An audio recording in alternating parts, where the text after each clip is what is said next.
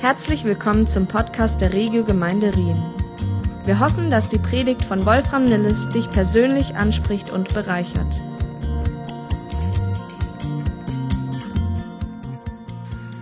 Ja, Hallöche. Ich freue mich auch sehr, dass ihr wieder beim Livestream der Regio Gemeinde mit dabei seid. Mein Name ist Wolfram Nilles und ich bin äh, Pastor in dieser Gemeinde.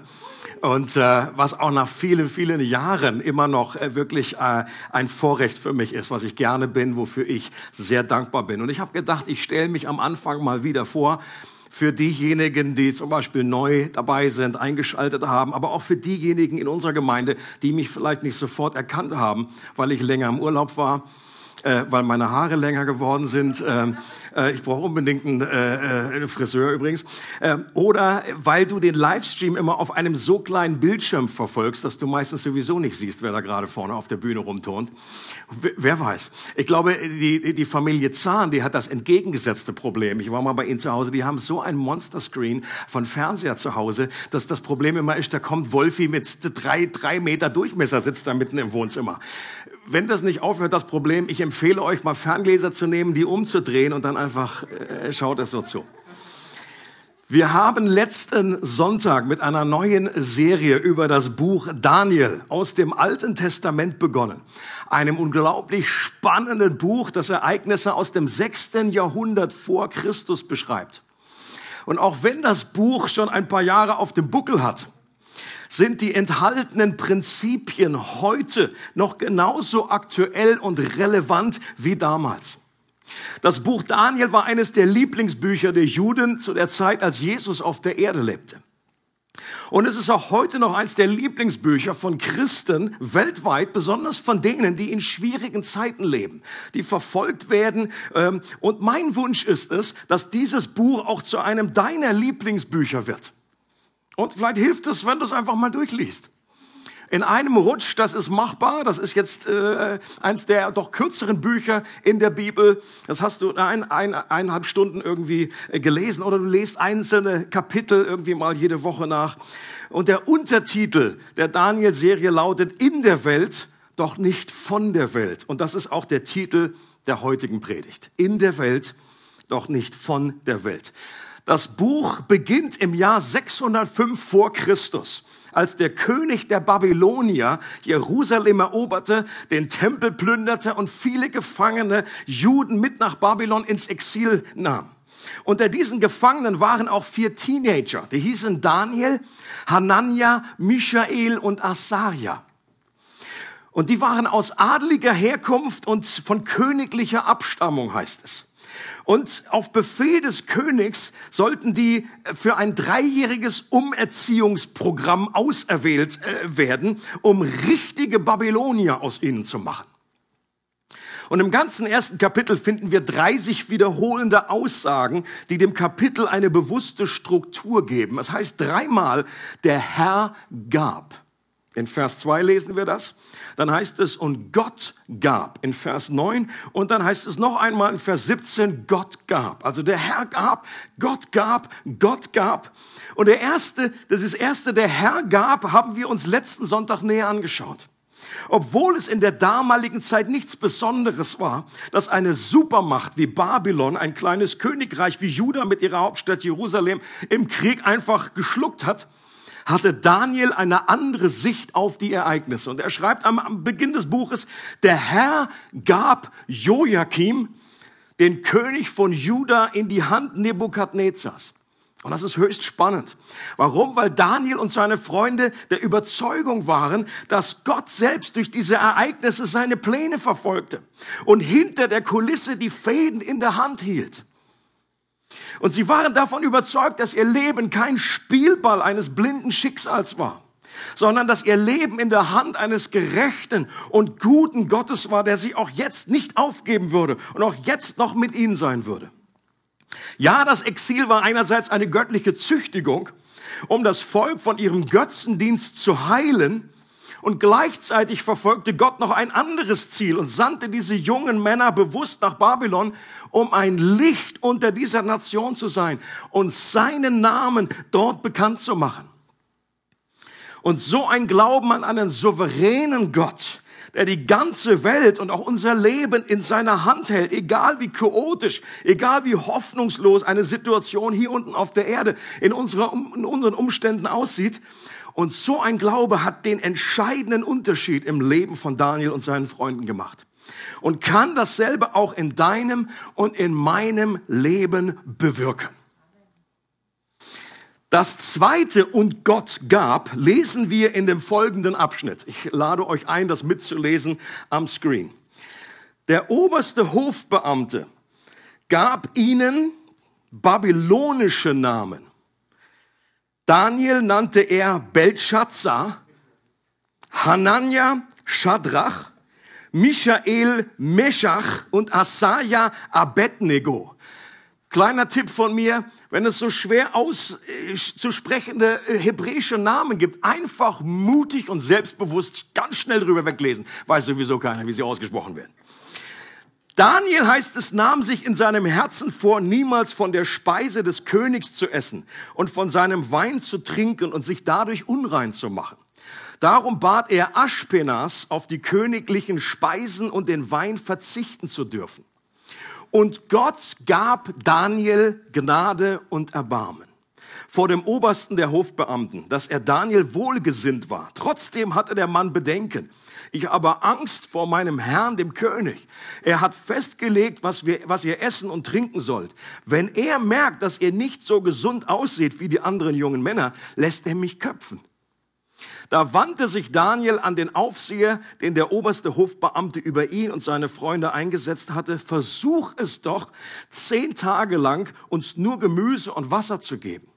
Danach vergleiche unser Aussehen mit dem der anderen jungen Männer, die von der Tafel des Königs essen. Und dann entscheide, was du in Zukunft mit uns tun willst. Der Aufseher willigte ein und erfüllte ihren Wunsch. Nach zehn Tagen sahen Daniel und seine Freunde sogar gesünder und kräftiger aus als alle anderen, die von den königlichen Speisen bekamen. Darum gab der Aufseher ihnen von nun an immer Gemüse. Von der Tafel des Königs brauchten sie nichts zu nehmen. Teil ihres Umerziehungsprogramms, dass sie neue Baby, war, dass sie neue babylonische Namen erhalten haben, was für sie damals nicht einfach gewesen sein muss. Weil gerade im damaligen Judentum der Name noch eine viel größere Bedeutung hatte, als das heute der Fall ist. Daniel heißt übersetzt, Gott ist mein Richter. Hanania bedeutet, Gott erweist Gnade.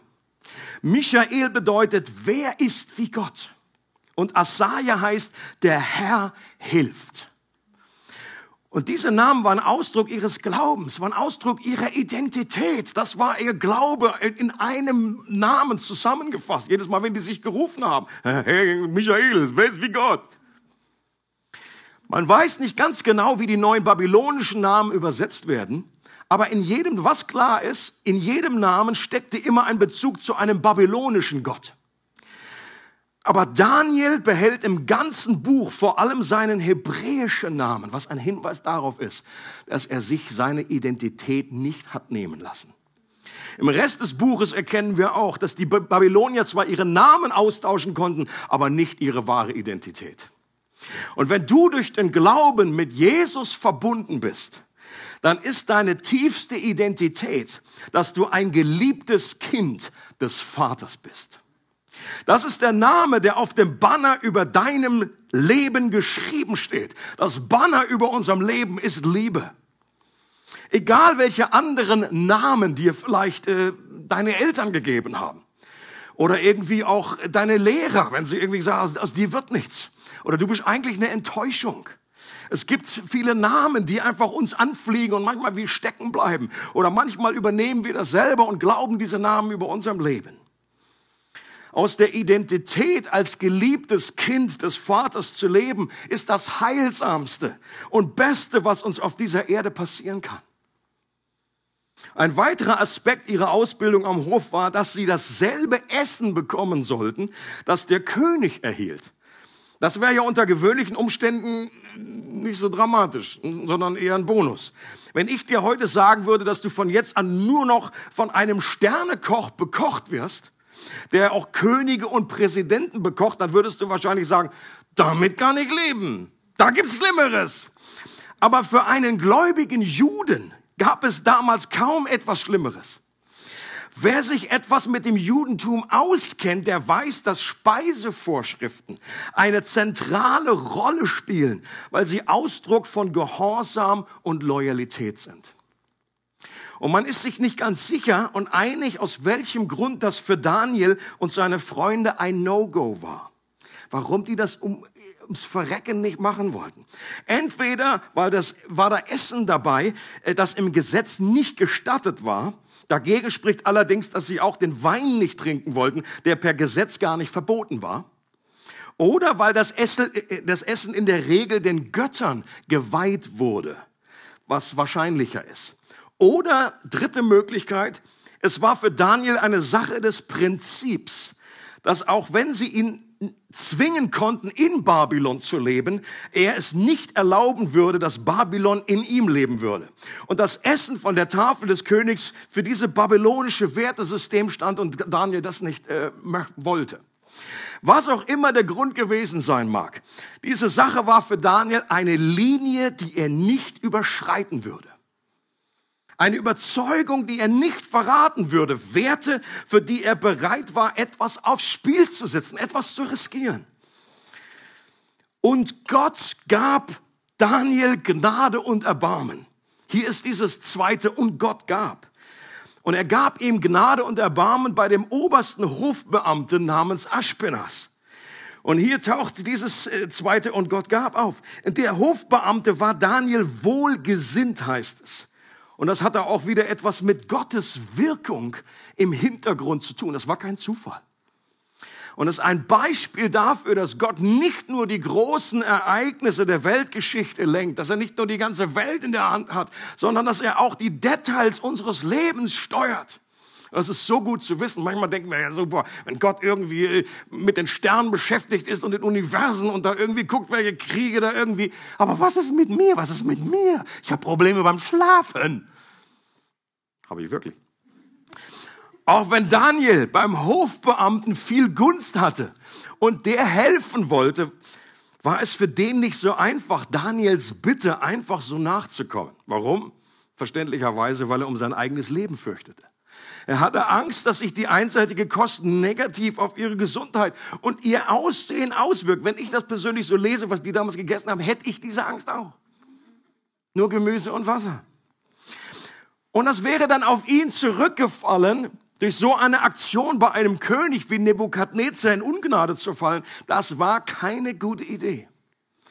Doch Daniel gibt so schnell nicht auf und er wendet sich jetzt an den Aufseher, der direkt über sie gesetzt war also der Untergebene von Aschpenas.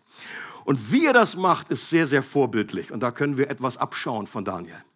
Er präsentiert mit seinem Anliegen gleich auch einen Vorschlag. Und er sagt, können wir das nicht für eine Probezeit von zehn Tagen versuchen? Dass wir anderes Essen zu uns nehmen und dann schauen, ob sich das negativ ausgewirkt hat. Dann können wir hinterher immer noch entscheiden. Ich glaube, die meisten von uns kennen den Unterschied, wenn Menschen einfach nur etwas kritisieren, sich über etwas beschweren oder ob sie eine konstruktive Kritik bringen und gleichzeitig auch einen Lösungsansatz mitliefern. Wenn du einen Chef hast, dann weißt du auch, was bei dem besser ankommt. Einfach so sagen, nee, bin ich nicht gut, bin ich dagegen, mach ich nie mit. Oder du sagst, hey, ich hätte hier einen Vorschlag eine Win-Win-Situation, die eine Veränderung viel eher möglich macht. Was bei Daniel auch positiv aus, auffällt, ist, dass er, obwohl er bereit war, für seine Werte und Überzeugung zu kämpfen, das nicht auf eine verbissen kämpferische Art getan hat, sondern den Aufsehern mit Freundlichkeit und Respekt begegnet ist. Leute, das sollten, das dürfen wir nie vergessen. Daniel gehörte nicht zu denen, die im Auftrag des Herrn anderen Menschen drohen, einen Aufruhr anzetteln und den Palast abfackeln. Es gibt zwei andere Beispiele von zwei Jüngern im, im Neuen Testament, die mit Jesus umhergezogen sind. Äh, die hießen Johannes und Jakobus und Jesus hat sie damals noch irgendwie Donnersöhne genannt. Später wusste man dann auch warum. Und sie gehen durch, äh, sie gehen auf Jerusalem zu, heißt es. Und Jesus schickt seine Jünger voraus. Sie kommen in eine Stadt in Samaria, die sie nicht aufnehmen wollen. Und ihr Vorschlag war, Jesus, soll mal Feuer vom Himmel schicken? Feuer! Einfach pff, aufs Dorf, weg! Und Jesus sagt, äh, nee. Wart ihr bei der Bergpredigt nicht dabei? Habt ihr da irgendwie was verpasst? Das ist nicht mein, das ist nicht mein Ziel. Dafür bin ich nicht gekommen, um die Menschen zu richten, sondern um sie zu retten. Kein Feuer. Von dieser falschen Art von feurigen Christen gibt's nach meinem Geschmack auch heute noch zu viele, die sich im Internet vor allen Dingen auf eine Art und Weise austoben, die nicht im Geiste Christi ist. Weil ich da manchmal lese, was auch manche Christen irgendwie von sich lassen, äh, das geht auf keine Kuhhaut. Und auch da sollten wir nicht nur bei den anderen, sondern bei uns selber an, äh, äh anfangen, unser Herz schauen und sagen, okay, stimmt das überein mit dem Geist Christi? Ich persönlich glaube, dass es vor allem an der Gunst Gottes lag und nicht in erster Linie an der Gemüsesuppe, dass sie so verändert waren nach zehn Tagen. Vielleicht auch an beidem.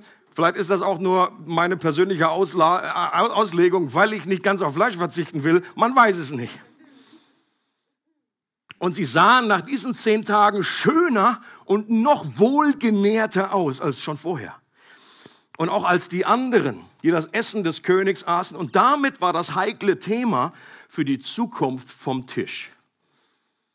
Und dieses zweite und Gott gab steht für das Prinzip, dass wir als Volk Gottes ein anderes Wertesystem, andere Überzeugungen haben als die Gesellschaft um uns herum und das auch sichtbar werden darf. Es steht für die Wahrheit, dass wir nicht von dieser Welt sind wenn wir an Jesus glauben. Das heißt nicht, dass wir bei jeder Gelegenheit das immer gleich irgendwie penetrant rausposaunen. Ey, das sehe ich anders. Das sehe ich aber anders. Das nervt dann auch irgendwann. Es heißt aber, dass wir als Christen göttliche Werte und Überzeugungen haben sollten, zu denen wir auch stehen, auch wenn es uns etwas kostet dass wir einen moralischen Kompass haben und ein Rückgrat und uns nicht so schnell wie Gummi verbiegen lassen. Wenn es mal etwas Gegenwind gibt oder jemand nur mal komisch, komisch guckt oder uns belächelt. Und das kann in unterschiedlichsten Bereichen sein. Ob das im Bereich der Ehrlichkeit ist und wir uns zum Beispiel bei der Steuer da mal in so einer Grauzone mal schnell irgendwie äh, einen Vorteil verschaffen, merkt ja keiner. Kriegt ja vielleicht keiner mit, außer Gott und du, und du selber. Oder vielleicht Werte im Umgang mit Sexualität, wie wir das leben. Äh, Werte, die in der heutigen Zeit als völlig absurd und überholt äh, gelten. Und die Frage an uns Christen ist, je länger, je mehr, passen wir uns einfach an, an die Werte, die um uns herum sind, bis wir nicht mehr zu unterscheiden sind. Und wenn wir als Christen in allem wie die Welt sind, dann haben wir der Welt auch nichts mehr anzubieten. Jesus hat es so ausgedrückt, wenn das Salz seine Salzkraft verliert, dann erfüllt es seinen Zweck nicht mehr. Dann kannst du es gerade irgendwo hinstellen im Salzstreuer, aber das brauchst du nicht mehr benutzen das bringt nichts mehr. Und ich glaube, es ist interessant, dass Menschen auch in der Gesellschaft heute, also eigentlich, auch wenn sie es nicht immer ausdrücken, aber sie schätzen Menschen, die noch Überzeugung haben, die noch in Sanftheit, in, nicht damit rausplatzen, aber die doch irgendwie eine Überzeugung haben und die auch vertreten. Und das schätzen sie. In Psalm 84, Vers 6 heißt es, glücklich ist der Mensch, dessen Stärke in dir ist, in dessen Herz gebahnte Wege sind. Und die Frage an mich und dich ist, hast du solche gebahnten Wege in deinem Herzen? Und wenn ja, welche sind das? Eine klare Spur, die du nicht verlässt, auch wenn es holprig wird. Was sind die Linien im Sand, die du nicht übertreten würdest? Und wenn es darauf ankommt, und es lohnt sich mal in einer stillen Stunde, vielleicht mal einen Zettel, einen Schreiberling irgendwie rauszunehmen oder in dein iPhone zu tackern, was sind so die drei zentralen Werte, für die du etwas riskieren würdest? Eine Linie, die du nicht überschreiten würdest. Mach dir das mal bewusst, überleg mal und schreib das auf. Was auf jeden Fall hilft, in einer Klarheit und auch aus einer inneren Überzeugung zu leben, gerade bei Gegenwind, Das können wir auch bei Daniel und seinen Freunden lernen. Sie waren nämlich keine Einzelkämpfer, sondern sie lebten in Gemeinschaft. Jedenfalls am Anfang erleben wir immer Daniel und die anderen drei, seine Freunde, die waren schon vorher befreundet. Die waren gemeinsam verschworen. Die waren, eine, diese Gemeinschaft hat ihnen Kraft gegeben. Und ich glaube nicht, dass sie viele der, äh, dieser Prüfungen bestanden hätten, wenn sie alleine gewesen wären. So konnten sie sich gegenseitig immer ermutigen. In Gemeinschaft ist es viel einfacher, sich gegenseitig dazu ermutigen, einem inneren Kompass zu folgen. In dem Buch Prediger in Kapitel 4 heißt es, eine dreifache Schnur wird nicht so schnell zerrissen. Und die Frage ist, hast du andere Menschen in deinem Leben, die mit deinem Leben zusammen eine mehrfache Schnur ergeben? Sogenannte Kleingruppen oder Zweier-, Dreierschaften, die gibt es in den meisten Gemeinden und die bauen genau auf diesem Prinzip auf, dass wir als Christen nicht als Einzelkämpfer berufen sind, sondern dazu berufen sind, in Gemeinschaft zu leben, so wie auch Gott selbst in Gemeinschaft lebt. Ist der eine Gott, der aber in drei Personen existiert, ein unglaubliches Geheimnis. Aber wir sind in seinem Abbild geschaffen, deswegen sind wir alle auf Gemeinschaft hingeschaffen. Und gerade in der jetzigen Zeit ist es so wichtig, nicht als Lone Ranger unterwegs zu sein, sich nicht auszuklinken, sondern aktiv die Gemeinschaft zu suchen. Hast du jemanden, mit dem du unterwegs bist? Und auch wenn es nur über Zoom geht, über irgendwelche Online-Medien, mit dem du zusammen betest, der weiß, der Einblick hat in dein Leben, wie es dir geht, der für dich betet hast du eine Kleingruppe. Bei uns heißen sie Connect-Gruppen. Wenn du da auf der Suche bist, kannst du dich selber gerne auf unserer Webseite umschauen, kannst eine Info uns schicken, kannst sagen, ich, ich möchte gerne auch dabei sein. Ich, ich suche so eine Gemeinschaft. Und bitte lass dich nicht entmutigen, wenn du das vielleicht schon ein oder zweimal probiert hast und das ist irgendwie, hat's irgendwie nicht ganz so gepasst oder ist nicht ganz so geworden, wie es du dir vorgestellt hast. Bleib dran, es lohnt sich, da nicht aufzugeben. Und das dritte und letzte und Gott gab, lesen wir im letzten Abschnitt des Kapitels. Da heißt es, und Gott gab den vier jungen Männern außergewöhnliche Weisheit und Erkenntnis. Schon bald waren sie mit dem gesamten Wissen Babylons vertraut. Daniel konnte außerdem Visionen und Träume deuten. Nach Ablauf der drei Jahre befahl König Nebukadnezar, ihm alle jungen Israeliten vorzustellen. Der oberste Hofbeamte brachte sie zum König und dieser sprach mit ihnen. Dabei wurde ihm klar, dass Daniel, Hanania, Michael und Asaja alle anderen in den Schatten stellten. Von nun an waren sie seine Berater. Immer wenn der König vor schwierigen Entscheidungen stand und auf ein sicheres Urteil angewiesen war, fragte er die vier Freunde um Rat. Denn er hatte erkannt, dass sie allen Wahrsagern und Geisterbeschwörern seines Landes weit überlegen waren. Daniel blieb am Königshof bis zum ersten Regierungsjahr des Königs Kyros. Und dieses dritte und Gott gab, steht dafür, dass auch wenn wir nicht von dieser Welt sind, wir immer noch berufen sind, in dieser Welt zu leben. Okay? Das eine ist ein Extrem, dass wir uns ganz rausziehen. Und das andere ist auch ein Extrem, dass wir uns irgendwie so vermischen, dass wir uns gar nicht mehr unterscheiden. Gott wollte nie, dass sich die vier Teenager in ein Ghetto zurückziehen und nur noch an den Flüssen Babylons sitzen und weinten. Kennt ihr diesen Song noch? Es ist aus meiner Generation. By the rivers of Babylon diesem Gassenhauer von Bonnie M. Das hat bei mir ewig lange gedauert, bis ich geschnallt hatte, dass das eigentlich ein Bibeltext ist, was die da lesen, aus Psalm 137. Bei den Flüssen von Babylon, da saßen wir und weinten, weil wir an Zion dachten. Und das ist okay, das war sicherlich auch eine Zeit, die wichtig war, aber irgendwann muss man auch mal wieder weg vom Fluss. Leider geschieht das immer wieder in christlichen Gemeinden. Man schottet sich von der bösen Welt ab man baut Mauern auf und zieht die Zugbrücke hoch und bleibt lieber im Kuschelclub der Erretteten, weil man denkt, das wäre der beste Weg, sich nicht an falsche Werte irgendwie anzupassen. Aber es war nie im Sinne des Erfinders, dass Gottes Volk sich aus dieser Welt ausklingt. Nur noch am Fluss sitzt und heult und auf die Entrückung wartet. Wie der Vater mich gesandt hat, hat Jesus gesagt, so sende ich euch. Und dann müssen wir fragen, ja, wie hat der Vater den Sohn gesandt? Der Vater hat Jesus in diese Welt gesandt, zu den Menschen. Er wurde einer von uns.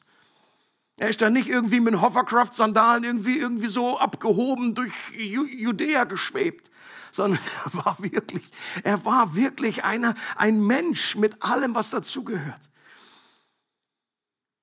Und wir haben auch heute noch einen Auftrag. Die Juden sollten damals auch in Babylon Häuser bauen.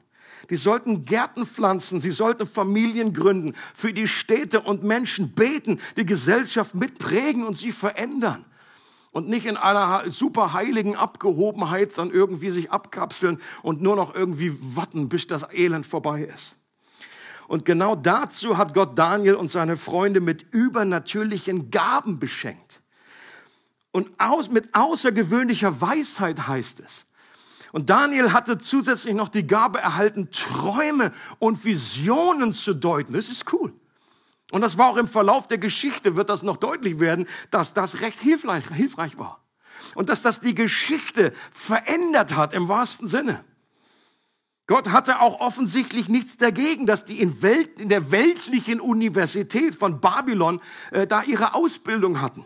Er selbst hatte sie ja dorthin geschickt, weil auch das für ihren Auftrag hilfreich sein würde. Und ich glaube, das Prinzip aus Daniel, das wir für uns heute übernehmen können, lautet nicht, dass wenn wir Gott nur richtig folgen, dann sehen wir immer besser aus als die anderen.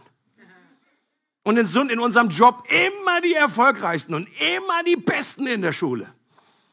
Es ist eine Teilwahrheit drin. Ne? Wenn wir eine gute Arbeitsethik haben und auch fleißig sind und lernen, dann sind wir sicherlich besser. Aber jetzt irgendwie der, der Umkehrschluss und nach dem Motto, oh, ich habe jetzt nur eine Vier geschrieben oder wie auch immer. Das kann ja nicht sein, Gott ist nicht mehr mit mir. Ich sage nochmals, der Punkt von Daniel ist nicht, dass wir eins zu eins Daniel und seine Freunde kopieren sollen. Es geht nicht in erster Linie um Daniel, sondern um den Gott von Daniel. Daniel hatte einen speziellen Auftrag in einer speziellen Zeit, in ganz speziellen Umständen.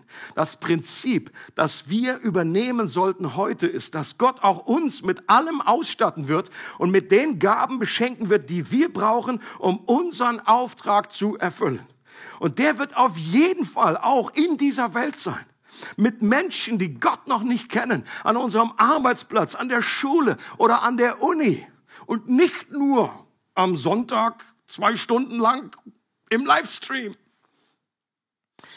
Und im allerletzten Satz heißt es, dass Daniel bis zu der Zeit des persischen Königs Kyros am Königshof Einfluss hatte. Also eine ganze Herrschaft der Babylonier ging vorbei und die Perser haben irgendwann übernommen. Das waren insgesamt knapp 70 Jahre, die Daniel, von seinen Freunden wissen wir es nicht genau, an der Schaltzentrale der babylonischen und eben persischen Herrschaft Einfluss nehmen konnten. Wie cool ist das?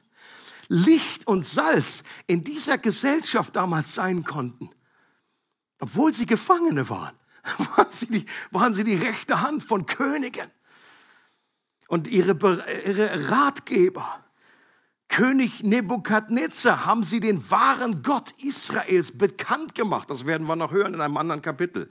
König Kyros konnten sie so beeinflussen, dass der das Volk Israel nach 70 Jahren wieder zurückschickt und auch noch den Auftrag erteilt, dass der Tempel wieder aufgebaut wird. Der war kein Jude. Einige Ausleger vermuten sogar, dass es der Einfluss von Daniel und seinen Freunden war, dass 600 Jahre später Weise aus dem Osten sehr wahrscheinlich aus der Gegend von Babylon, sich auf den Weg machten, um nach dem neugeborenen König Israels in Jerusalem zu suchen und dann in Bethlehem zu finden. Die Frage ist, woher hatten die eine Ahnung, dass so ein König überhaupt verheißen war? Eine mögliche Antwort lautet, vielleicht durch den Einfluss von Daniel. Und das zeigt uns auf, was wir unsere Leben für Spuren hinterlassen. Was das für ein kleines, äh, wenn ein Stein da ins Wasser geworfen wird, was das für Wellen über Jahrhunderte nach sich ziehen kann. Also nochmal diese drei und Gott gab. Das erste und der Herr gab, erinnert daran, dass Gott souverän ist und dass er die ganze Welt und unser eigenes Leben in der Hand hält. Und das zweite und Gott gab erinnert daran, dass wir mutig für unsere Werte einstehen sollen, weil wir nicht von dieser Welt sind.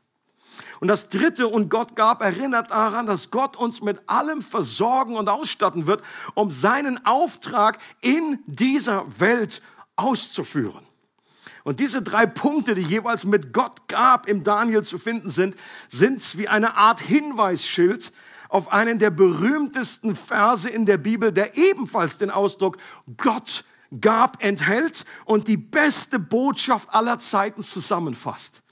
Ein Vers, den ihr sicherlich schon mal gehört und gelesen habt, nämlich Johannes 3, Vers 16, da heißt es, denn Gott hat der Welt seine Liebe dadurch gezeigt, dass er seinen einzigen Sohn für sie gab, damit jeder, der an ihn glaubt, das ewige Leben hat und nicht verloren geht.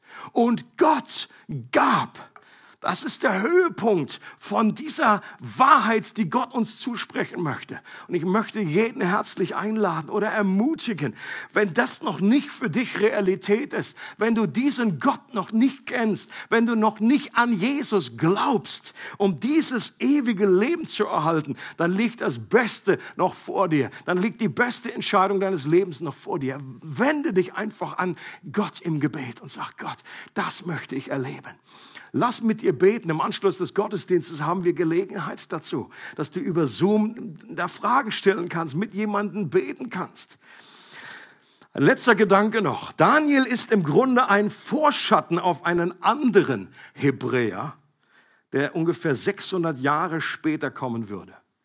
Und der war ebenfalls aus königlichem Geschlecht, der das himmlische Jerusalem verlassen hat um ein fremdes Land zu kommen und Zeugnis von dem einen wahren Gott abzulegen, der auch ganz in der Welt lebte, ohne von der Welt zu sein.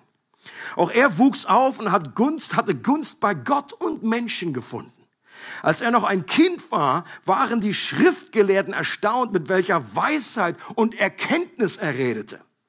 Jesus ist der wahre und ultimative Daniel, auf den letztendlich Daniel und seine Freunde hinweisen. Und Gott möchte, dass wir durch das Buch Daniel vor allem ihn, Jesus, den Sohn Gottes, näher kennenlernen.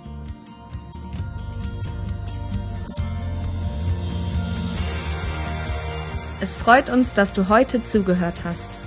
Für weitere Predigten, Informationen und Events besuche unsere Gemeindewebseite www.regiogemeinde.ch.